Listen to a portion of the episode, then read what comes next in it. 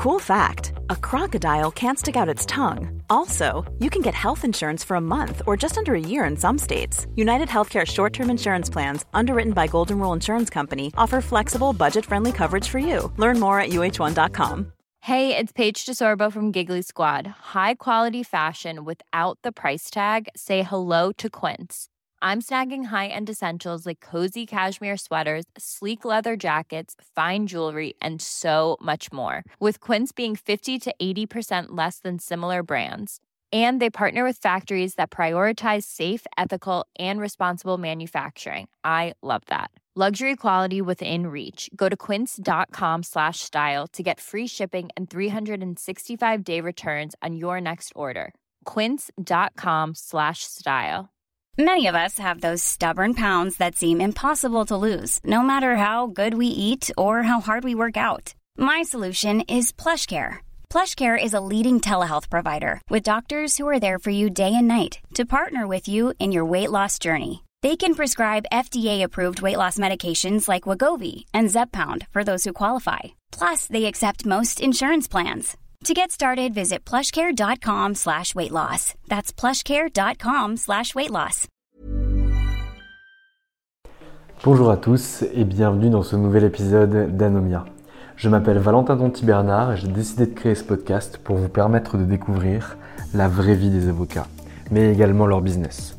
Anomia, c'est un cabinet de conseil en stratégie exclusivement dédié pour les avocats et leurs cabinets.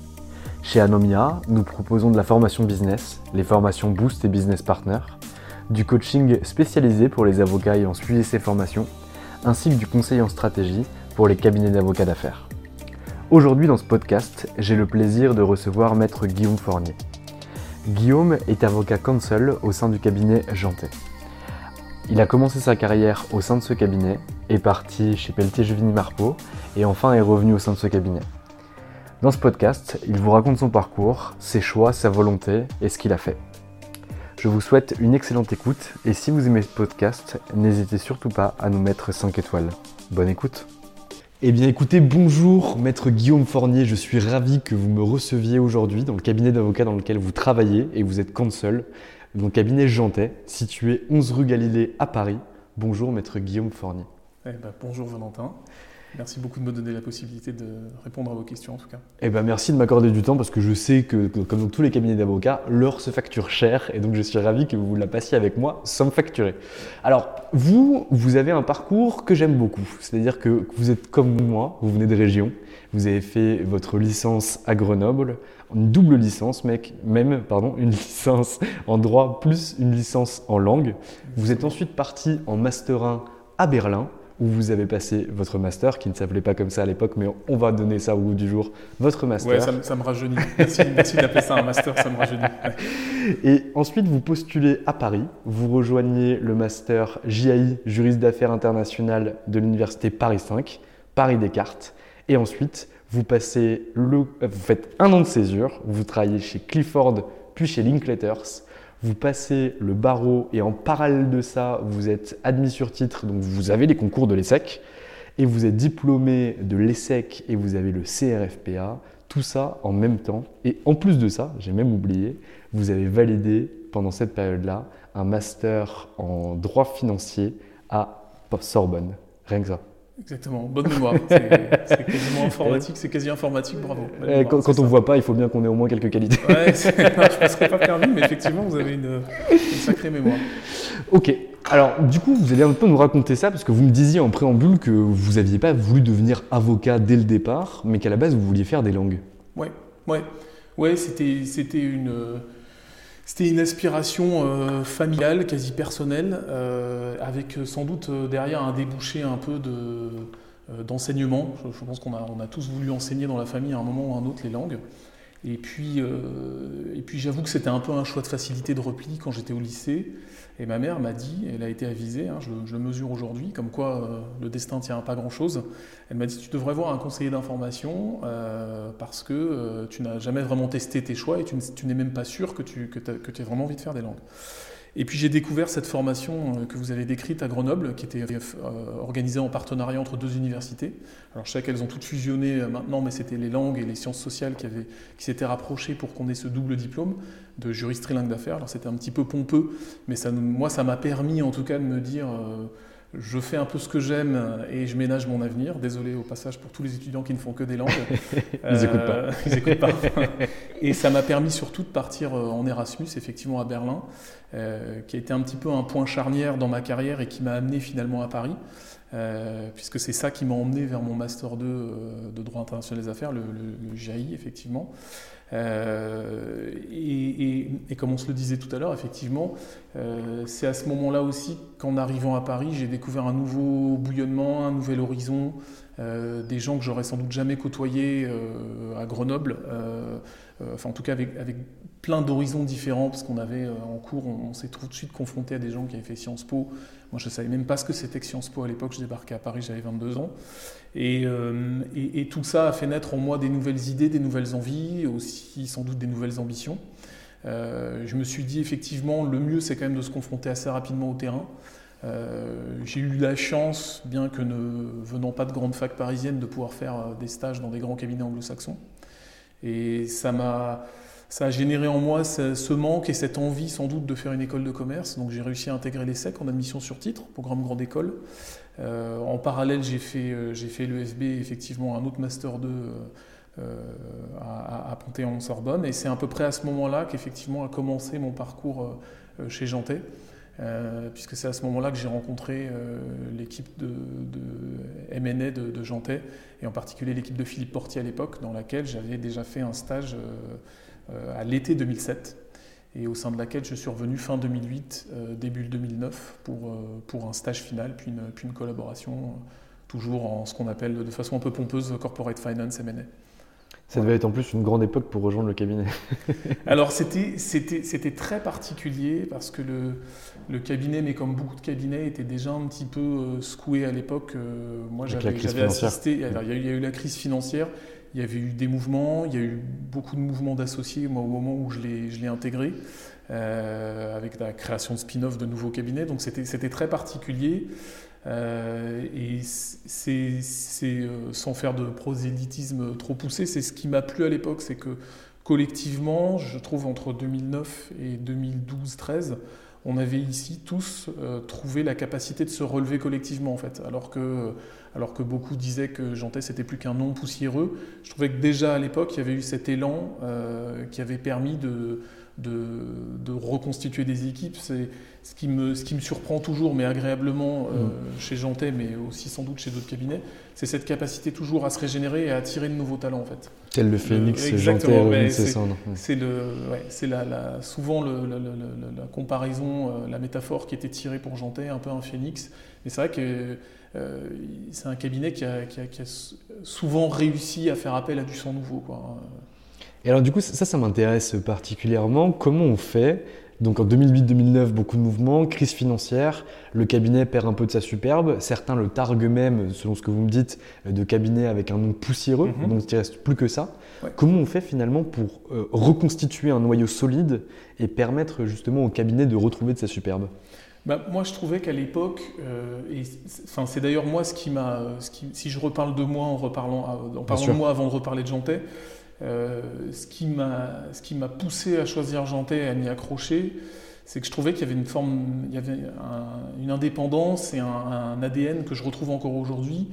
Il y avait une, sorte de, culture d'entrepreneuriat et d'excellence. Euh, euh, et, moi, je me suis dit en 2009, je me souviens que j'avais une offre de collaboration dans un autre cabinet, un cabinet anglo-saxon que je, ne citerai pas, et que j'avais refusé, elle était mieux payée même, et j'avais refusé en me disant, euh, quand, tu, quand tu commences ta vie professionnelle, euh, tu dois avant tout acheter une formation en fait, tu dois te repayer une formation.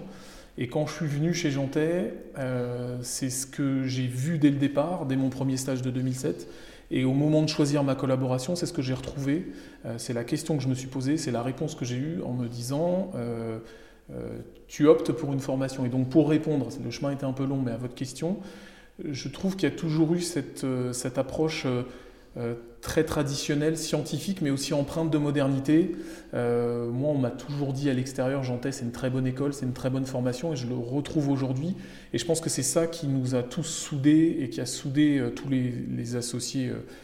Enfin, les associés que moi j'ai connus entre, entre mon arrivée en 2009 et là mon retour cette année, il y, en a, il y en a beaucoup, c'est les mêmes, hein, notamment au MNA, ben, je trouve qu'ils ont cette, cette, base commune de de, tradition scientifique, d'excellence, d'aller toujours euh, faire, faire du droit. Je ne dis pas que, mm. que certains n'en font pas, mais en tout cas, il y a, une vraie, euh, il y a un vrai challenge à se poser des questions. Et, je pense que c'est ça qui nous a tenus à l'époque. Et c'est d'ailleurs, le, quand vous regardez les recrutements, c'est un, peu, c'est un peu ça le fil commun chez Janté. En fait. Donc finalement, cette haute technicité, cette volonté de l'excellence et cet objectif, ou en tout cas cet ADN de transmission, euh, mais alors, je vais peut-être être un peu provocateur, mais vous, allez me répondre de façon franche. Euh, c'est ce que disent tous les avocats. Euh, derrière, je, ne sais pas qui est parti en 2009, tel que vous êtes en train de le décrire, mais je suppose que ces avocats-là, étant donné qu'ils étaient venus chez Jantet, avaient aussi cet ADN. Mhm. Donc, qu'est-ce qui, selon vous, a, fait de plus pour que ce cabinet se relève? Qu'est-ce qui fait finalement qu'on s'est redressé et qu'on a dit, allez, on y retourne, on y va? Bah, Déjà, c'était c'était euh, c'est une petite partie d'avocats qui est partie, donc c'est quand même le cabinet qui est, qui est, resté, hein, le tronc, euh, la, moelle épinière est restée.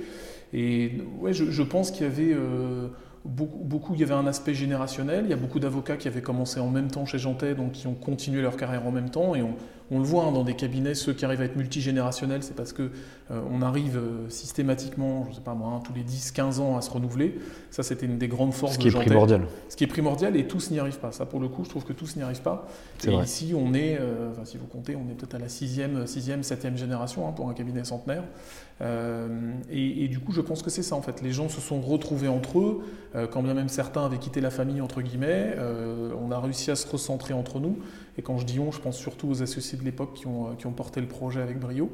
Euh, et, à chaque fois, en, allant, euh, en allant euh, sans s'ostraciser, rechercher des, perfusions de sang nouveaux, des gens nouveaux à droite à gauche.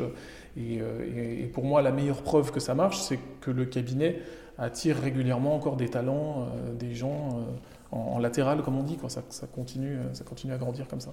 C'est que c'est une excellente chose et que la marque employeur est très très bien travaillée. Je, pense, oui, je pense. Très clair. Et donc, est-ce que vous pouvez nous parler un petit peu des missions que vous avez eues en arrivant en 2009 et un petit peu de votre évolution euh, en termes de rôle au sein de la structure? Au début, quand on arrive, euh, on dit beaucoup ben, un stagiaire va s'occuper de la recherche, il va être sur des, dossiers, mais il va avoir des parcelles de dossiers, rarement des dossiers de façon globale.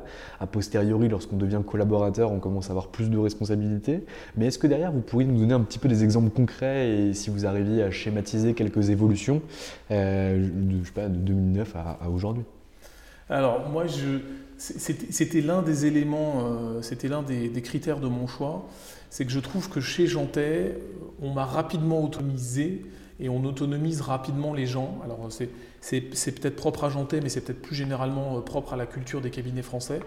Euh, où, j'étais pas, euh, pas cantonné dans du monotâche. Euh, moi, j'avais très peur, et c'était un peu ma crainte au début, venant de quelques cabinets anglo-saxons, d'être, rapidement très spécialisé, hyper spécialisé. Alors à l'époque, c'était, l'essor du, private equity, du LBO avant la crise des subprimes. Et j'avais des, des, amis de l'époque, jeunes collaborateurs, qui ne faisaient que de la due deal toute la journée. Euh, et, moi, ce que j'ai aimé ici, c'est que justement, on pouvait toucher un peu à tout, euh, tout en restant naturellement dans, dans le M&A, hein, qui est déjà une spécialité dans la spécialité. Mais euh, moi, j'ai fait un petit peu de capital market quand j'ai commencé, j'ai fait du transactionnel, donc du M&A industriel, et aussi un peu de LBO. Et, avec une montée en charge que j'ai trouvée beaucoup plus, beaucoup plus progressive que dans des cabinets anglo-saxons ou des plus grands cabinets où je trouvais que certains collaborateurs ne progressaient pas aussi vite que d'autres. Moi, j'ai vite eu plein de responsabilités et surtout, ce qui a été formateur, c'est que euh, moi, j'ai vu des jeunes associés chez Jantet devenir associés, donc j'ai un peu pris leur exemple euh, et, on m'a vite mis entre les mains des clients, ou en tout cas dans la, dans la fosse au lion des clients. Et du coup, j'ai vite compris ce que ça voulait dire euh, d'avoir une, relation maîtrisée avec un client, savoir ce qu'il faut lui dire, savoir ce qu'il faut filtrer, savoir comment on, fait passer des messages positifs, alors même que parfois il y, a des, événements, des éléments sur des dossiers dont on n'a pas envie de parler aux clients, mais, du coup j'ai vite été confronté à la fois au fait de devoir gérer les attentes des clients et, gérer le discours que je devais avoir avec eux, et, en interne une, progression sur, mon, avancement et sur ma seniorité qui à mon sens a été assez rapide. Je me suis vite retrouvé euh, milieu des années 2010 à gérer même tout seul des dossiers. Alors l'associé n'est jamais vraiment loin, mais en tout cas euh, j'avais l'impression d'être hands-on complètement comme on dit. Euh, et, et c'est ça que je soupçonnais au début et c'est ça que j'ai retrouvé, euh, qui m'a été confirmé dans, mon, dans, dans, ma carrière chez, chez Janté. Très clair. Voilà. Donc ça veut dire qu'en fait, finalement, au bout de deux ans ou même un an et demi, vous étiez déjà en front euh, face aux clients ouais, et que vous puissiez foncer. Parfait. Ouais, tout à fait. Et en termes de développement de clientèle perso, maître, est-ce que euh, vous avez immédiatement travaillé cette clientèle perso? C'est quoi un peu votre regard par rapport à ça? Parce que je sais qu'en M&A, en financement, en projet, en arbitrage, c'est quand même compliqué pour un jeune collaborateur d'aller chercher des dossiers, bien que certains y arrivent, mais en tout cas c'est compliqué parce qu'on n'a pas les bras pour traiter. Ouais, alors j'ai pas de. Alors pour répondre à votre question, la première, mmh. oui, j'ai commencé très très tôt et, euh, et enfin, j'invite tout le monde à le faire. Hein, ouais. y a pas de... Pourquoi? Alors ça, ça m'intéresse. Pourquoi? Bah Parce que c'est un, un super laboratoire d'apprentissage. Mmh. Parce que, euh, parce que euh, moi j'ai fait des erreurs, alors heureusement jamais graves, pas, pas, même pas des erreurs sur le fond, mais parfois des erreurs de communication. Euh, il y a des fois où je me suis mal vendu, donc j'ai travaillé beaucoup trop pour le retour que j'en ai eu finalement.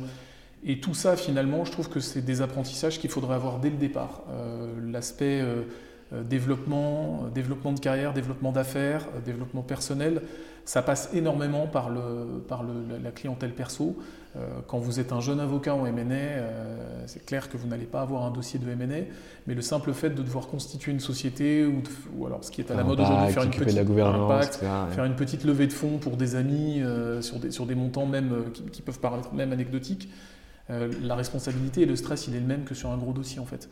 Et du coup, je trouve que c'est vraiment une façon bah, d'être confronté à soi-même, c'est-à-dire de, bah, de, prendre soi-même ses décisions et de devoir les assumer, mmh. Euh, parce que c'est les moments où vous êtes lâché seul face au client. Euh, et donc, pour répondre à votre question, je pense effectivement il faut, il faut commencer très tôt. En tout cas, moi, je, me félicite entre guillemets d'avoir commencé très tôt, euh, même si c'était pour des petits dossiers, des petits montants, euh, c'était toujours enrichissant.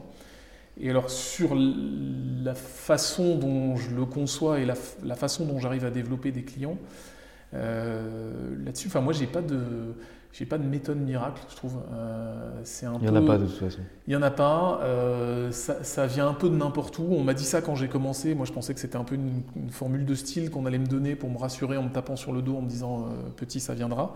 Et en fait, c'est vrai. C'est complètement vrai. Il y a des gens qui parfois avaient des, euh, des, intérêts contradictoires sur certains dossiers avec d'autres membres de votre équipe ou avec votre cabinet et qui finalement, une fois que vous avez changé ou que vous avez grandi, vous rappellent. Euh, il y a des gens qui pensent à vous euh, parce, que, parce que vous avez écrit un article ou parce que vous faites un podcast et d'un coup ça vient. Il y a aussi une part hyper importante au relationnel. On est des techniciens, mais on est aussi avant tout dans l'humain. il y a des euh, moi, j'ai jamais acheté de la, pro, de la, prestation juridique. Il faudrait peut-être que je le fasse un jour pour savoir exactement euh, mieux mauditer et mieux comprendre ce que sont les comportements des clients. Euh, mais je trouve vous n'aurez que... pas le même que les autres, ça n'a pas d'intérêt. Parce que vous êtes, vous serez jamais, vous comporterez jamais comme une cible que vous pouvez avoir, parce que derrière vous n'êtes pas profane, vous n'avez pas les mêmes intérêts économiques ni les mêmes ouais, opérations. Ouais, ouais. Mais il faudrait que je trouve un parallèle peut-être. Euh, comment je trouve mon notaire, je sais pas. C'est mm. hyper complexe. Mais je, mais je, pense quand même que l'humain joue une, joue une part Les critères énorme. émotionnels sont super euh, importants. Et c'est euh, et c'est plus une question d'incarner, d'inspirer mm. que de réellement réaliser. Euh, je pense que le niveau de technicité, quand on est dans des grands cabinets d'avocats, euh, on y arrive tous fatalement au bout d'un moment, à 10, 10, 10 et quelques années d'expérience, on est tous capables de gérer un dossier et de répondre aux, aux attentes de nos clients. Alors après, il y a toujours des, euh, des, avocats plus fulgurants que d'autres, mais globalement, je trouve qu'en technicité, euh, on, se tient tous à peu près dans la même moyenne. Après, je trouve que la différence, c'est l'humain, et c'est là-dessus, et je reviens à ce que je disais au début, c'est pour ça que je pense qu'il faut s'y exercer très vite, et très vite se confronter, entre guillemets, à ses clients, ses clients perso, Et, voilà, moi je, continue à le faire hein, parce que je ne suis pas associé, donc j'ai un volant de client perso à côté, comme on dit. et je, trouve que c'est une super école. et, puis, et puis vos clients perso, parfois, c'est des petits, des petits torrents qui peuvent faire de grosses rivières à la fin. Vous pouvez suivre leur, leur, développement et puis ça peut faire des super clients une fois que votre carrière d'associé est lancée en fait. C'est clair. Alors nous, on a tout le temps, souvent pardon, des, points de friction entre gros guillemets bien sûr, avec des collaborateurs, euh, notamment de jeunes collaborateurs avec lesquels on discute. Et en fait, ils nous expliquent qu'avant finalement de prendre la clientèle perso, en première, deuxième ou troisième année, ils disent non déjà je dois me former et après j'irai chercher la clientèle personnelle. Et nous, on est vraiment convaincus que dès le premier jour où on prête serment, on rejoint un cabinet d'avocats, il est nécessaire de faire cet effort pour aller chercher de la clientèle personnelle. Parce que outre l'aspect financier de l'opération qui va pouvoir être réalisée, c'est aussi la possibilité d'avancer sur un fil, mais sans filet. Et par ce moyen-là, on devient euh, déjà plus débrouillard, parce que nécessairement on ne sait pas tout faire au départ. Euh, on évite de grosses difficultés, puisqu'on ne va pas prendre non plus n'importe quoi comme dos. Et derrière, on apprend beaucoup plus vite. Et des fois, c'est vrai qu'on est, on est, on est confronté à cette incompréhension de, la part de certains jeunes collaborateurs euh, par, rapport à ces questions-là. Et du coup, j'aime beaucoup votre témoignage, parce qu'il va absolument dans le sens de, et puis, ce qu'on Je pense qu'il ne faut pas enfin, surtout euh, quand on est dans des grands cabinets, il euh, ne faut pas se faire un mythe de l'exercice solitaire. Euh, même si on est sur ses dossiers perso, on est toujours en équipe. moi, j'ai eu des questions, hein, j'ai eu des moments de, doute absolu, précisément parce que j'avais pris, j'avais pris des dossiers alors que j'étais tout petit. Mmh.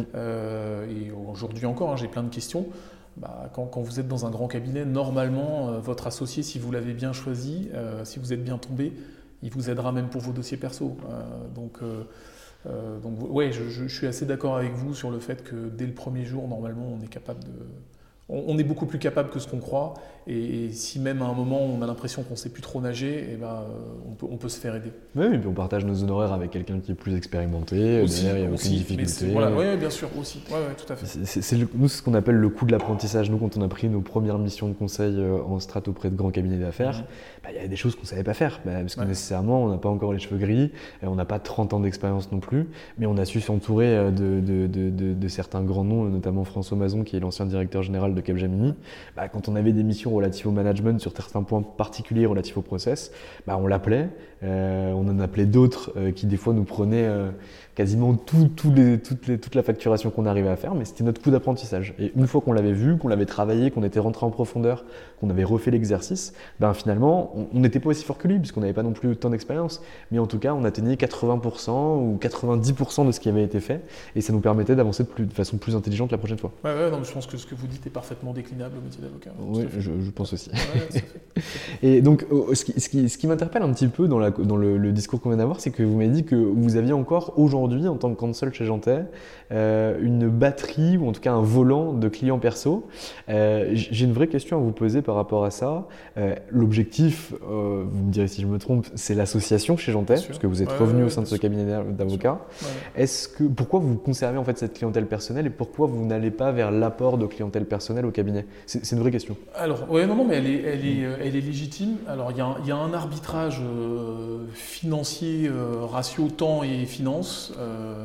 Euh, c'est toujours mieux de tout facturer soi-même. Euh, euh, après, il y a aussi une, obligation et un engagement qui découle du contrat de collaboration qui est quand même de consacrer 90-95%, enfin en tout cas toute sa disponibilité intellectuelle à sa collaboration, ce qui est complètement légitime parce qu'on est payé. Donc c'est un peu cet arbitrage-là. Il y a aussi certains clients perso qui sont là pour des toutes petites missions. donc il y, a un effet, y a un effet, un effet palier qu'on n'arrive pas encore à passer avec eux. Moi, j'ai déjà été confronté euh, très, très régulièrement euh, au, fait d'apporter à la structure des, des clients perso à moi euh, qui avaient pris tellement d'importance que, que c'était le bon moment de les, faire, mm. de les faire grandir avec moi au sein de la structure, toujours dans un objectif à moyen court terme de devenir associé. et puis il y a aussi ce qu'on se disait avant, c'est que comme il y a beaucoup d'humains dans les relations que vous avez avec vos clients, euh, bah, entre guillemets, vous vous en débarrassez pas. Euh, mm. moi, quand, un, de mes clients revient me voir, euh, je dis toujours oui et je le dis avec plaisir parce que il y a un côté sans doute, ça, flatte énormément l'orgueil sans doute d'être appelé. et puis après, il y, a, aussi plein de bons moments avec ses clients. Il y, a des moments, il y a des moments de travail, hein, il y a des moments de remise en question, il y a des moments difficiles. Mais moi, quand un client vient me voir, a priori, je suis plutôt content et je me dis que c'est le début d'une nouvelle aventure. Euh, moi, j'ai des clients ouais, qui sont là euh, avec moi depuis quasiment mes débuts, en fait. Euh, et donc, pour répondre à votre question, bah, tant qu'ils me rappellent, je reste avec eux. Très clair. Vous restez combien de temps chez Jantet avant de rejoindre Pelletier-Juvigny? Je suis resté 9 ans en collaboration. Ouais, un tout petit peu moins de 9 ans, ouais. Et alors, du coup, pourquoi vous décidez de partir? Alors, c'était un mouvement d'équipe. C'était un mouvement d'équipe, on avait un projet commun. À l'époque, je travaillais beaucoup avec Nicolas Partouche, qui avait une activité restructuring et M&A. Euh, qui a beaucoup contribué aussi à ma venue chez Janté à l'époque, et que j'avais suivi parce que j'aimais euh, l'impulsion qu'il donnait, euh, son, ouais, son, aura naturelle et, et, la capacité qu'il insufflait en moi à me, surpasser. il m'a beaucoup aidé dans, la profession à croire en moi. Et du coup, je, trouvais ça assez naturel de le suivre. On avait quand même une, une connivence dans le projet entrepreneurial qu'on voulait, qu'on voulait mener à l'époque. Et c'était quoi ce projet? Alors pour, moi, c'était euh, à terme de, devenir associé à ses côtés. Et le projet, bah, c'était de rejoindre une, autre structure pour, euh, pour avoir à la fois une activité, euh, une, palette d'activités assez large, hein, avec du restructuring, du M&A, un peu de financement, essayer de créer des synergies entre les clients et, de les satisfaire le plus possible sur toutes les palettes d'activités qu'on pouvait présenter tous les deux. Et comment ça se passe quand vous décidez de partir du coup avec, euh, euh, Maître Partouche? Euh, Est-ce que Jantet vous essaye de vous retenir? Est-ce qu'ils essayent de faire une contre-offre? Ou est-ce que finalement votre choix était déjà fait et que vous étiez déjà ailleurs? Non, ça a été, ça a été, euh, il y a eu beaucoup de, beaucoup de sentiments forcément à l'époque, euh, parce que j'avais passé quasiment dix ans euh, chez Jantet, mais non, non, il n'y a pas eu de, c'était un projet commun, donc au, mm. moment où, au moment où nous on décide, en plus collectivement, hein, c'était une démission collective, hein, comme quand, comme, une équipe part, euh, par, ensemble, mm. euh, c'était fait. Enfin, je veux dire, il n'y avait, y avait plus rien à faire et ça, les, les cabinets le comprennent. Il n'y a, pas de, a pas de sujet là-dessus. On, est, on, avait euh, réfléchi, travaillé pendant des mois à, cette nouvelle arrivée dans ce nouveau cabinet. Donc, Très clair. Donc, non, non, à ce moment-là, on part. Donc là, toute l'équipe démissionne. Vous rejoignez derrière Pelletier-Juvigny, qui s'appelle aujourd'hui Pelletier-Juvigny-Marpeau. Et là, vous devez finalement, vous créez un département ou vous rejoignez un département? Je rejoins un département, bah, celui de Benoît que vous avez interrogé, co-animé par Benoît, euh, Frédéric. Euh, et, alors du coup, comment ça se passe l'intégration dans une nouvelle équipe? Parce que vous, vous êtes entre guillemets un bébé jantais, euh, vous arrivez dans un cabinet qui a un autre mode de fonctionnement que le vôtre aujourd'hui. comment ça se passe l'intégration? Alors, il y avait, c'est marrant parce que vous dites bébé jantais, ça c'est intéressant. Effectivement, moi j'avais pas, euh, enfin à l'exception des stages, mais c'était déjà vieux. J'étais un peu monoculture. J'avais, euh, j'avais la culture euh, jantais, que je suis très content de retrouver aujourd'hui, mais à l'époque c'est vrai que ça me collait un peu à la peau. Et, et alors je suis resté deux ans et demi là-bas. Et je crois que jusque, même encore aujourd'hui, on nous a toujours appelé les ex-jantais là-bas. Donc c'était, il y avait vraiment un, mix à faire, mm. alors que lui-même, ce cabinet, euh, Pelletier-Juvigny, ne, connaissait que euh, des cabinets d'autres structures. Hein. Il, y a, maintenant, puisque le cabinet a quelques années, il y a des avocats qui ont commencé et fait toute leur carrière là-bas. Euh, mais pour autant, moi, quand j'y suis arrivé en 2018, on était encore tous de, cultures différentes. Et ça, ça, se sent, ça se sentait un peu quand je suis arrivé. On, arrivait tous avec nos peut-être nos gros pas, euh, nos, modes de fonctionnement euh, tous différents. et puis pour nous, c'était aussi un peu un, choc des cultures, parce que le cabinet était beaucoup plus entrepreneurial, beaucoup plus petit que Jantais. et donc il y a eu un temps d'adaptation assez conséquent. Parce que ben, Benoît, lui, venait de CVML, c'est ça? Exactement. Ouais. ouais qui s'appelait encore Coty, je crois, à l'époque. Oui, tout à fait. Et, du coup, c'est qui qui s'occupe de l'harmonisation comme ça? Parce qu'on ne peut pas conserver des équipes euh, avec euh, un background si particulier, qui conservent leur méthode, etc.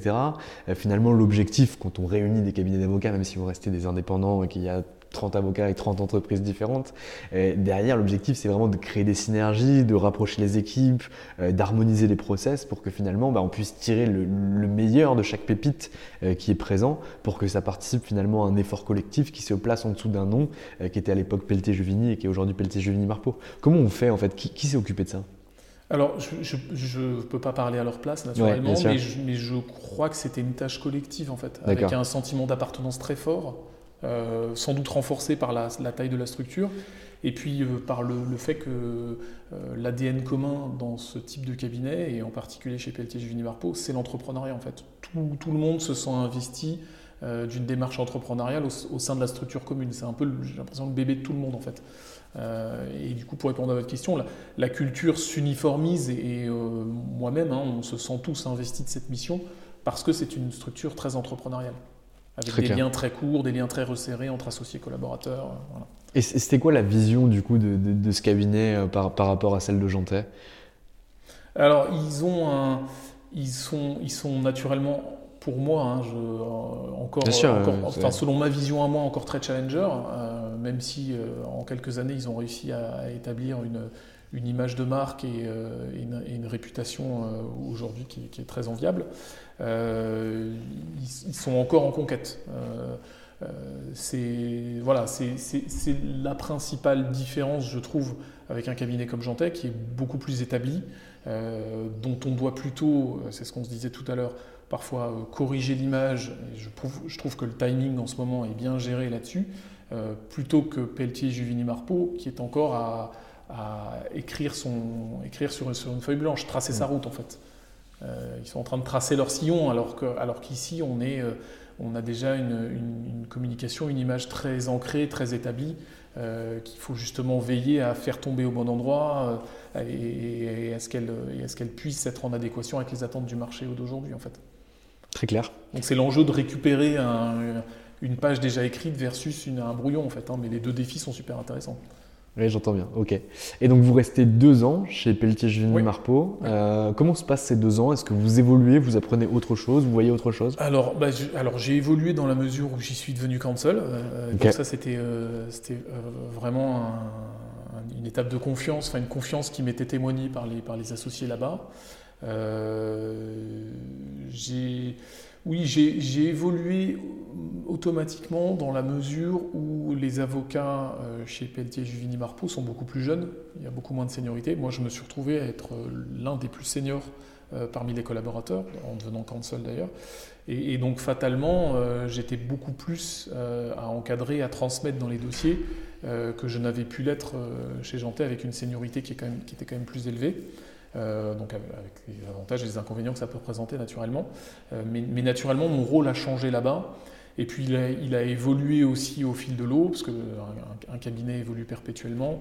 le cabinet a accueilli une équipe en droit social pendant que j'y étais, donc il a aussi changé de dimension à cet égard-là. et puis on avait aussi effectivement l'envie de, d'installer et de faire connaître euh, la pratique, euh, la pratique M&A du cabinet, qui était déjà établie, mais pas aussi établie qu'elle pouvait l'être pour un, pour un Jantais. Donc c'était un peu notre feuille de route en arrivant. Très clair. Et donc vous partez au bout de deux ans pour rejoindre finalement le... Combien de temps? Oui, deux, ans, deux, ans, un peu plus de vous partez au bout de deux ans et, et, vous rejoignez finalement le, le, cabinet euh, qui vous a vu arriver en tant que jeune avocat en, en 2009 pourquoi et comment ça se passe un retour Parce que j'en ai discuté avec euh, Anne-Sophie Nourri, qui, est partenaire en restructuring chez, chez Wade. Et elle, elle est partie chez BDGS euh, avant de, devenir associée euh, chez, chez Wade. Et, je voulais savoir quel était votre point de vue par rapport à ça. Est-ce que c'est dur de rentrer finalement au Bercail? Alors oui et non. ça, a un, côté rassurant parce qu'on se dit quelque part il me rappelle, hein, c'est ce qui s'est passé. Moi, j'avais très envie d'y aller, mais, mais, l'envie était partagée. Donc, je me suis dit, j'ai déjà ça pour moi. Euh, je vais dans un, environnement où je suis attendu et où je suis connu. Euh, il y a une sorte de, côté un peu presque familial, hein, euh, surtout dans nos métiers. Donc, ça, c'était le côté qui me rassurait, qui me faisait envie. et d'un autre côté, effectivement, un peu d'appréhension. Euh, en me disant dans quelles conditions je reviens? Je ne reviens pas dans la même équipe, je ne reviens pas avec le même associé. Euh, moi, j'ai un peu de vécu entre-temps, pas beaucoup, mais quand même, dans une carrière d'avocat. Euh, donc, ouais, je ne vous cache pas qu'avant de revenir, moi, j'ai fait aussi quelques petites due deals. j'ai posé les questions là où il fallait pour, pour être sûr que mon retour et mon, et mon arrivée étaient comprises. Cela étant, entre-temps, le cabinet a changé de locaux. Mmh. il a changé de gouvernance. Euh, c'est euh, les, raisons qui font que moi, alors c'était collectif, mais les raisons qui font que j'ai quitté le cabinet en 2018, heureusement, j'ai envie de vous dire, je ne les ai pas retrouvées euh, quand je reviens là en 2021. Parce que sinon ça aurait été complètement contre-productif et, je pense que personne n'aurait été heureux. moi, je reviens, tout ça pour vous dire aussi que je reviens dans un cabinet où j'ai presque l'impression d'être un nouveau collaborateur en fait. Hein. Je, connais, je pense, 60-70% des avocats qui sont ici de mon, ancienne vie, mais pour autant j'ai quand même l'impression d'écrire une page nouvelle euh, et puis je, rejoins aussi euh, l'équipe de Carlette de Sevelinge, qui n'est pas l'équipe dans laquelle je travaillais euh, dans, mon acte, dans mon janté acte 1. Donc, donc c'est plein de choses mêlées. Je, je, reviens dans un endroit où je suis très en confiance, où je connais plein de gens, et pour autant c'est quand même une nouvelle aventure. Nouveaux locaux, nouveaux modes de fonctionnement. Le cabinet a énormément changé, nouvelle gouvernance, il y a une, une, dynamique qui a été insufflée que je n'avais pas connue avant. Euh, et, que je, et, que je, découvre hein, au quotidien. Ça fait, ça fait quelques semaines maintenant que je suis là. Euh, et voilà, tout ça, tout ça me fait dire que ouais, la, la réponse, elle est un peu entre deux en fait. Il, y a, il, y a, une grosse envie, il y avait un petit peu d'appréhension que j'ai dû chasser au début. Euh, et puis, et puis un, un, capital confiance dont je bénéficie qui me permet d'avoir déjà une. De, de, de, ne pas être un collaborateur nouveau, complètement nouveau dans la structure. Vous n'êtes pas fait charrier en revenant? Si, si, si, si, si, si, mais j'aurais été inquiet de ne pas l'avoir été. Si, si, si, Ça veut dire que c'était bienveillant. Si, si, ouais, si, si, on m'a dit. la, blague la plus fréquente et la plus sympa, je trouve, c'est qu'on m'a traité d'enfant prodigue plusieurs fois. Mais, mais ouais, si, si, heureusement, heureusement, ouais. Très clair. Donc, on va revenir un petit peu sur votre activité maître. Aujourd'hui, vous faites du M&A. Euh, on discutait au préalable de ce podcast, notamment du M&A dans le domaine de l'industrie. Euh, racontez-nous un peu ce que vous faites. Alors oui, moi je fais du M&A euh, industriel mm. et, pas, et, pas, mal de cross-border aussi, donc à l'international. M&A industriel, en fait, ça se définit un peu comme tout ce qui n'est pas du boursier ou du, ou du private equity. Euh, c'est euh, euh, la plupart du temps assister de, grosses corporates dans leurs opérations de, de cession ou d'acquisition. donc qu'est-ce que je fais au quotidien? Je suis souvent en rapport très étroit avec des, équipes M&A, des équipes de juristes des, grands groupes ou des, ou des groupes ou, même parfois des fonds, parce qu'on fait quand même, on a quand même une activité de private equity qu'on assiste au quotidien euh, pour les aider euh, à la fois sur leurs questions juridiques et de plus en plus aussi dans, le, dans ce que j'appelle moi la PMO, dans le pilotage des opérations. On essaie de prendre une part de plus en plus active dans, la gestion des dossiers, pas être simplement les avocats qui relisons et écrivons pour nos clients. On essaie d'être de, plus en plus proactif. donc c'est un peu ça mon quotidien, avec une forte dominante en, anglais. Hein. On est euh, de plus en plus euh, avec des, acteurs euh, internationaux. et là, surtout dans l'équipe de Karl que j'ai rejointe, où on est en permanence en train de conseiller des investisseurs étrangers ou alors des Français qui partent à l'étranger. donc c'est un, peu ça, un peu ça mon activité. Et puis on m'a toujours dit, et notamment chez Jantet, et je pense que ça c'est encore une bonne école, de développer une, une mineure ou une majeure, je ne sais pas comment on dit, un, peu comme, un peu comme à HEC. Et moi, j'ai toujours essayé de m'intéresser euh, au venture capital, euh, aux sociétés en croissance. Et ça, ça passe notamment par toute la clientèle perso que j'ai pu développer, parce que j'accompagne pas mal de, de, sociétés en croissance, notamment dans des levées de fonds. donc ça, c'est un peu la casquette que j'essaie de développer à côté, enfin que j'ai déjà développée et que je continue à développer. Donc plutôt, plutôt côté investisseur, côté entrepreneur les deux. Les deux, les deux. Et faire les deux vous donne une agilité. Euh, conseiller, des, conseiller des fonds, euh, que ce soit des business angels ou des venturistes, euh, vous, vous permet d'avoir une, une, meilleure agilité et anticipation de leurs attentes. Et réciproquement, quand vous vous mettez un peu dans la peau des entrepreneurs, je trouve que vous êtes, vous êtes meilleur quand vous, quand vous réfléchissez pour le compte des investisseurs et, et dans ce qu'il est légitime de demander et d'attendre. Est-ce que vous pensez aujourd'hui que pour devenir un bon avocat, que ce soit en M&A ou dans un autre domaine, il faut aussi connaître le secteur d'activité ou plutôt les enjeux opérationnels euh, du dirigeant, de l'entrepreneur, du service juridique que vous allez conseiller? Alors oui, oui, clairement, et je dirais même de façon encore plus micro, euh, il faut même connaître euh, l'entreprise. Il faut, il faut connaître l'entreprise en elle-même, c'est-à-dire ses contraintes économiques, mm. ses contraintes économiques le secteur dans lequel elle, elle intervient, bah, surtout en ce moment avec la, crise, la, période particulière qu'on connaît, quels, sont les fondamentaux de l'économie qui sont atteints et du coup comment s'y adapter. Ça, c'est un peu l'aspect macro. et, en micro, il faut aussi connaître la structure dans laquelle votre client évolue, qui est votre client, quel est son ADN, quelle est son organisation, quels sont euh, entre guillemets les lieux de pouvoir, euh, comment aider au mieux euh, au sein de votre client votre client, c'est-à-dire que si vous conseillez un juriste, enfin si votre interlocuteur c'est un juriste ou un directeur juridique, eh bien il faut, faut, essayer de s'inscrire un peu en business partner, essayer d'être euh, d'être à ses côtés et de l'épauler, notamment dans des rapports qui peuvent être parfois particuliers avec d'autres fonctions dans l'entreprise. Mm. Parfois, à contrario, euh, vous arrivez dans un autre, par un autre canal dans l'entreprise. Et donc à chaque fois, euh, je, trouve qu'il faut un peu connaître les rouages de l'organisation que vous conseillez et, et, son économie et, et, son métier en fait. Et ça, ça m'intéresse. Et alors du coup, quand vous allez pour la première fois en clientèle, vous avez un prospect qui est face à vous. Euh, je sais pas moi, vous rentrez par la porte euh, du directeur juridique de chez Hermès, vous avez envie de travailler avec Hermès, euh, il vous sollicite par rapport à une question qui, est une question de, de M&A, de votre secteur d'activité. Comment vous faites derrière pour vous renseigner sur la personne? Est-ce que vous savez toute la personne qui est en face de vous en arrivant? Alors on a, on a tendance, ouais, à, par excès de paranoïa ou, euh, ou, en tout cas euh, réminiscence, de nos études de droit à faire des fiches et à tout préparer. Et oui, quand on, quand on va en rendez-vous voir un prospect ou en tout cas quand c'est un, premier contact avec un, un, client, que ce soit une personne morale ou une personne physique, hein, quel qu'il soit, on a tendance généralement à se renseigner et, euh, et vous, vous faites, par quel biais du coup? Uniquement Google en faisant une recherche, en regardant les informations principalement principales Google. Alors, moi, j'ai la chance ici d'avoir un service com qui peut nous aider. Mm. Donc, on, fait aussi des recherches un peu plus poussées avec des, des gens dont c'est le métier et, qui savent mieux faire que nous.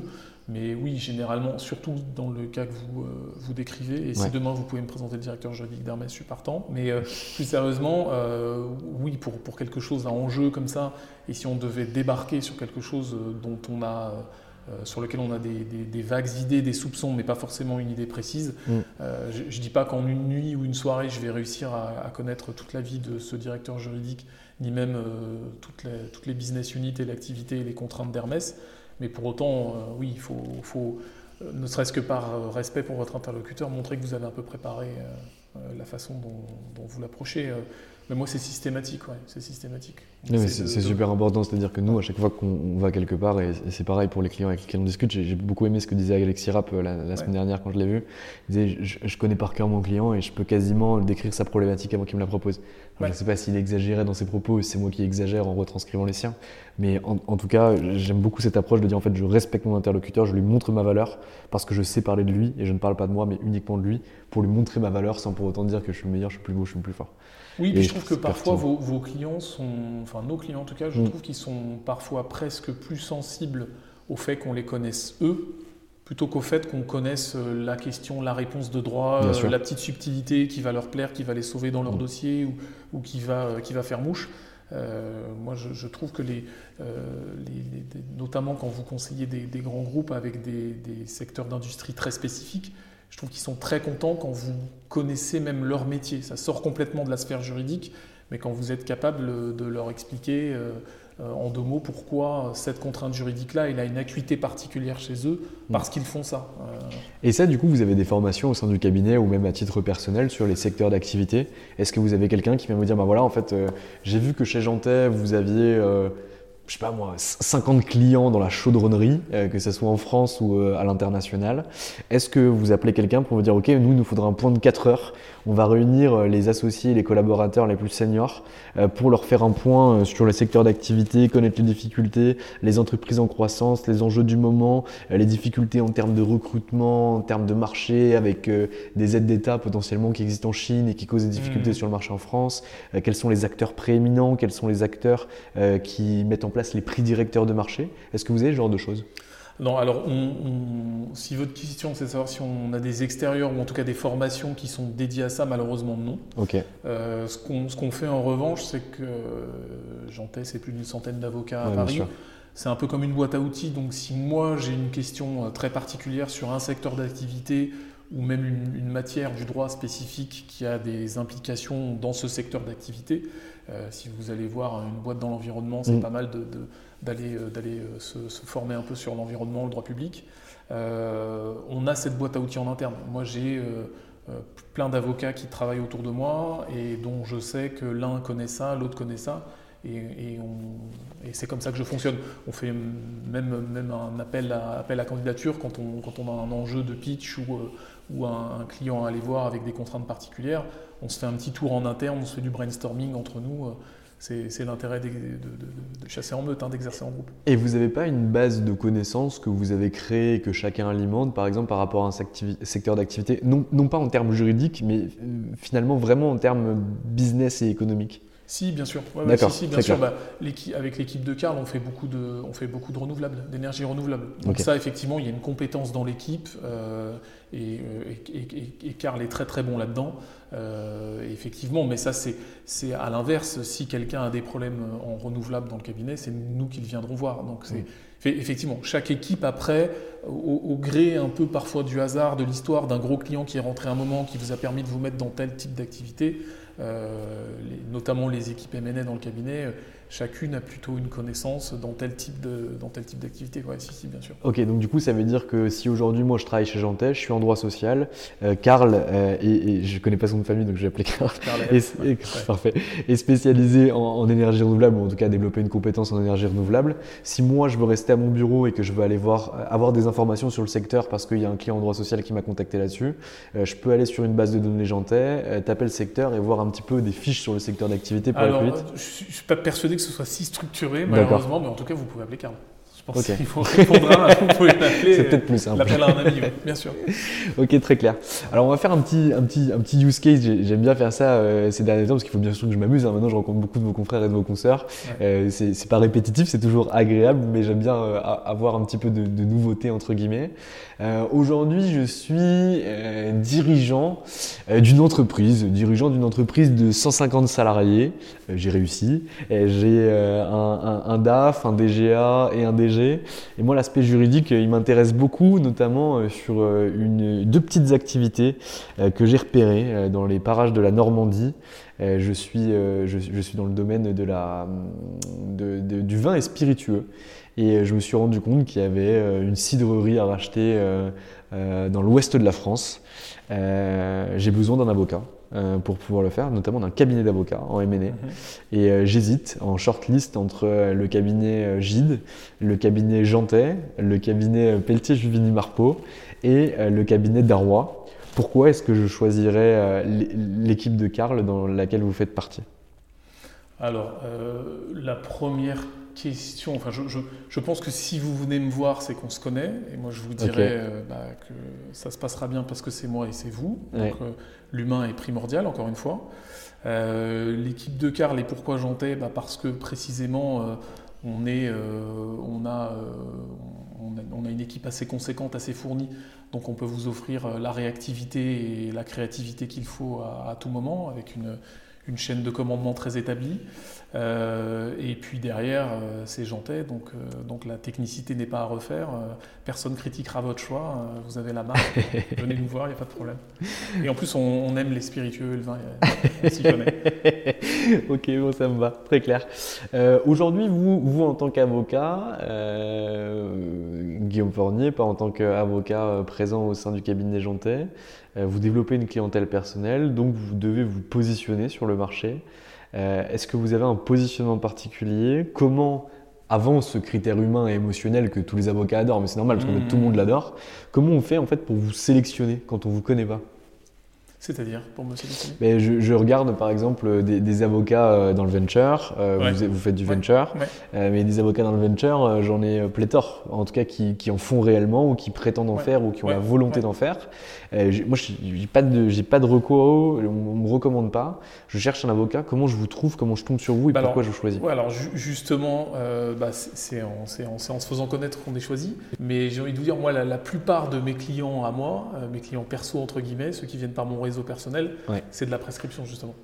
Je je n'ai pas le temps, je ne peux pas investir de ressources sur une communication qui serait dédiée à mon, mon activité à moi, enfin en tout cas ma personne. Très je ne suis pas encore une entreprise, Guillaume Fournier. Mm. donc tous les gens qui viennent me voir, c'est des gens qui ont entendu parler de moi. c'est du bouche à oreille. C'est que, que ce n'est que de la prescription aujourd'hui. Et vous la travaillez cette prescription-là? Vous expliquez à vos anciens clients comment vous recommandez, pour quel type d'activité vous recommandez, à qui vous recommandez? Alors ça, ça, marche pas avec tout le monde. Mais effectivement, quand je sens que j'ai des clients qui sont un peu dans cette dynamique-là, euh, je ne vais pas dire qu'ils se sentent redevables, mais qui aiment faire marcher leur réseau, euh, j'essaie de, placer l'idée naturellement que moi, je, plus j'en traite, mieux je, me, mieux je me porte, et que, et que du coup, ces gens-là peuvent naturellement me, me, recommander. a contrario, il y a des gens avec qui ça se passe très très bien, et qui vous renvoie jamais personne. Donc c'est un peu une question de feeling aussi, un peu sentir que euh, en face ça va le faire. Et quand je sens que ça va le faire, ouais, essayer de se placer, euh, essayer d'aller euh, même dispenser des formations. Là, moi, je suis en train de mettre en place quelque chose en ce moment pour, pour, justement essayer de, de, créer autre chose que simplement de l'apport de dossiers et du traitement de dossiers, créer un petit peu plus. Euh, créer un fil commun euh, avec, avec d'autres acteurs pour, euh, pour voir dans, dans, quelle mesure ça peut derrière rejaillir sur des dossiers en fait. Hein. le développement, c'est toujours semer une petite graine très très loin avec un horizon. On ne sait pas où ça, on sait pas à quel moment ça poussera. Enfin, en tout cas, quand je sais pas moi, quand je fais du développement à mon niveau, je me, je ne me fixe jamais d'horizon ou en tout cas de résultat. Je, le fais parce qu'il faut le faire. C'est en nous, c'est spontané. Il faut que ça reste spontané, je pense. Mais jamais je me dis ça, il faut que ça paye, ça, il faut que ça marche on part souvent, euh, on part souvent la fleur au fusil, on voit comment ça, on voit comment ça sortira. Et puis il y a des, il y, a des, il, y a des, il y, a des, gens à qui vous avez parfois parlé il y a des années qui se souviennent de vous et parce qu'ils ont besoin à ce moment-là vous rappellent. Ça, ça m'arrive, mm. ça m'arrive souvent. Alors moi, je, suis assez d'accord avec vous euh, par rapport à la spontanéité, etc. En tout cas pour, pour débuter. Mais je, suis aussi convaincu de quelque chose, c'est que pour euh, connaître les actions qu'on met en avant et qui vont fonctionner, il est nécessaire de pouvoir mesurer ce qu'on met en place. Parce que j'ai un peu de mal avec euh, le, lancer de dés. Et, finalement, vous avez raison, hein, c'est vrai. C'est-à-dire qu'il y a une action qu'on met en place il y a 5 ans et on ne sait pas pourquoi 5 ans plus tard, il y a un mec qui vous recontacte parce qu'il se souvient de vous et derrière ça marche. Mais moi j'ai un peu de mal avec ça parce que on a chacun du temps, vous vendez du temps parce que derrière bah, vous pouvez pas travailler plus de 16 heures par jour euh, ou 17 heures par jour ou dans les plus gros euh, tirages de bourre ou, passer des nuits blanches, mais en tout cas c'est rare. Et donc derrière tout ce qu'on met en place, il faut que derrière ça ait plus ou moins un apport par rapport à notre activité que ce soit en termes de réassurance, que ce soit en termes de fidélisation, de vente additionnelle, de vente croisée, de promotion, peu importe, il faut qu'on puisse garder en fait une trace de tout ce qui se passe pour savoir ce qui a pu fonctionner par le passé et ce qui fonctionne aujourd'hui par rapport à notre acquisition client. Oui, mais je crois justement que euh, c'est en le faisant qu'on devient meilleur. Donc du coup, euh, quand je dis spontanéité, je ne parle pas non plus d'une démarche totalement artistique et déconnectée de la réalité. Moi, je trouve que plus vous parlez de vous et plus vous vous entraînez à parler de vous, d'ailleurs là je suis en train de m'entraîner encore avec vous, euh, meilleur vous êtes et du coup euh, meilleur vous sauriez être bon au moment où toutes ces petites occasions d'aller capter un auditeur qui mm. pourrait être intéressant pour vous, euh, vous allez les saisir et bien les saisir en fait. Vous allez être pertinent au moment où il fait être pertinent.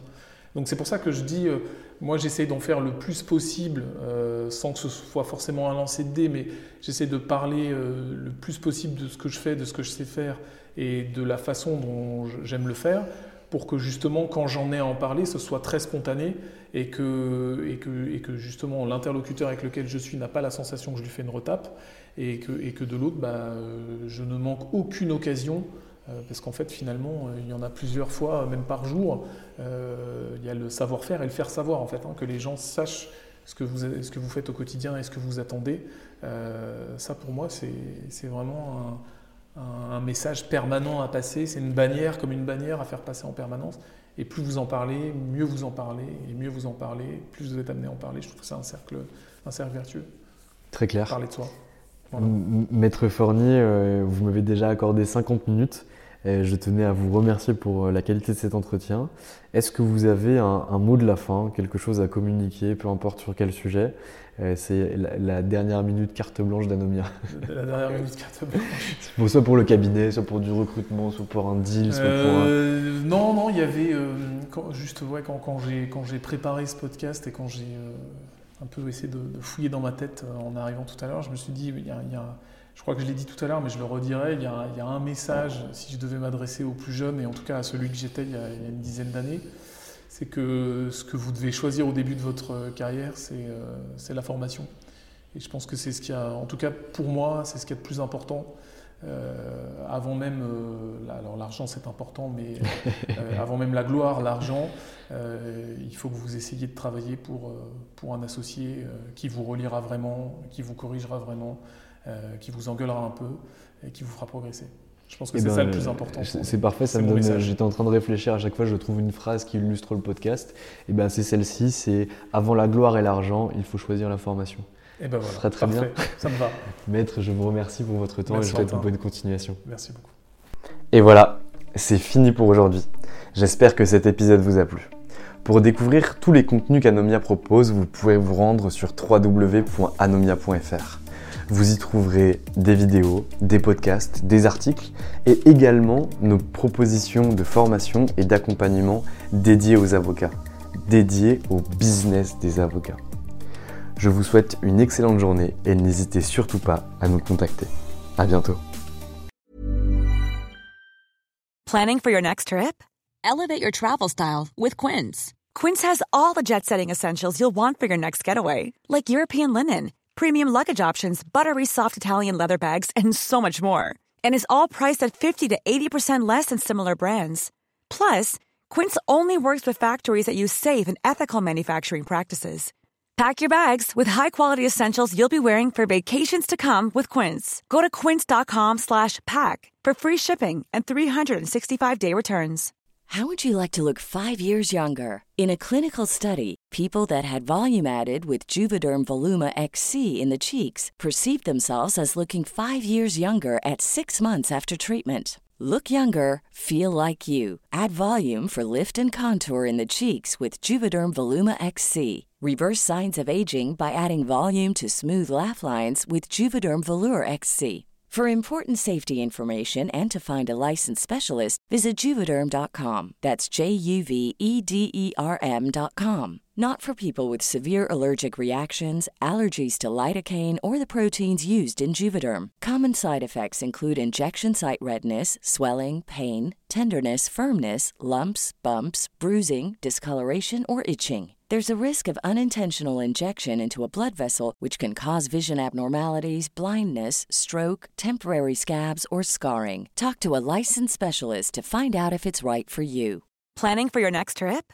Elevate your travel style with Quince. Quince has all the jet setting essentials you'll want for your next getaway, like European linen, premium luggage options, buttery soft Italian leather bags, and so much more. And is all priced at 50 to 80% less than similar brands. Plus, Quince only works with factories that use safe and ethical manufacturing practices. Pack your bags with high-quality essentials you'll be wearing for vacations to come with Quince. Go to quince.com/pack for free shipping and 365-day returns.